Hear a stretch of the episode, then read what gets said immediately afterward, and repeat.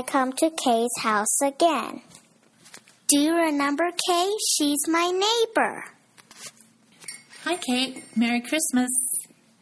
Good Christmas to you, too. Well, thank you. So, are you all ready for Christmas and Santa Claus to come? Yes. And what did you ask Santa Claus for? I asked her for a, a, butter, a butterfly pillow. Very nice. To put on your bed. Yes. Oh, how pretty that will be. That's a nice present. What else did you ask for? Uh, I think I asked for Play Doh Plus. Wonderful. That'll be fun. Did you go see Santa Claus? I see Santa Claus when I went to Santa Fe. Oh. Did you sit on his lap? Uh, he gave me candy canes. He was standing, so I can't sit on him. What's your wish, Kay? Well, I wish I get a pair of boots for Christmas. Yes, a warm boots. Yes, because it's going to be snowing here pretty soon, and we need to wear some warm boots and mittens. Yes. It'll be snowing and snowing. And maybe Christmas Day it'll snow, they say. Wow, it's gonna be snowing. Let it snow, let it snow, let it snow. Do you know the song of Jingle Bells? Yes, Let's sing that one. I have bells right here. Excellent. Should we go? One, two, three. Jingle bells, jingle bells, jingle all the way.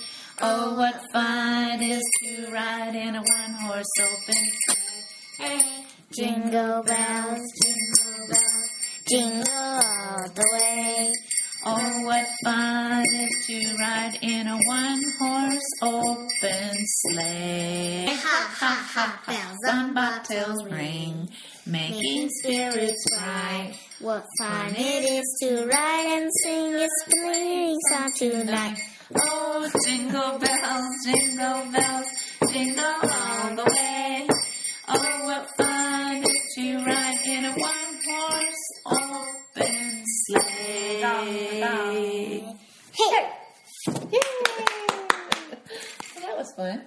Okay, Kate. So Santa Claus is coming in five days. And how does he get into your house? um, sometimes he goes up the chimney, and sometimes I think he goes through the door if the chimney has fire on it. Okay. and do you leave anything for him to eat? Last year I didn't, but this year I will leave cookies and milk for him to eat. He'll love that because he gets hungry. And, and how does he get here actually? Uh, In a car? no, A it'll be in a sleigh that wi- is with Rudolph and the other reindeers that go gliding up high. Wow. Do you know all the reindeers' names? Uh, I don't really know them. Christmas is the funnest season. Yes, it is. It's a happy time, isn't it? But also, we have to remember that it's the birth of Jesus. It's his birthday. I already know that because I have a book of Christmas at my school, and it says that Jesus was born, and then her parents had nowhere to live. No, they lived. They lived in a manger, Yes. and the shepherds and the angels came. And it was a very cold, cold night, and he was covered with hay. So we celebrate Jesus' birthday. Okay, do you could you answer a question for me? What? Why does Santa Claus live in the North Pole? Because he has very warm coats, and when it's summer, if he lives in right in the hottie space, he'll get so hot. That's true. That's probably true. And the reindeer like cold weather, right? Yes.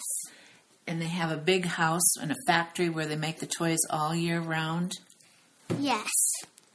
There's elves who help them. Elves. Are they little people? I think so. I think you're right. Hmm. Well, do we know the song Rudolph the Red-Nosed Reindeer?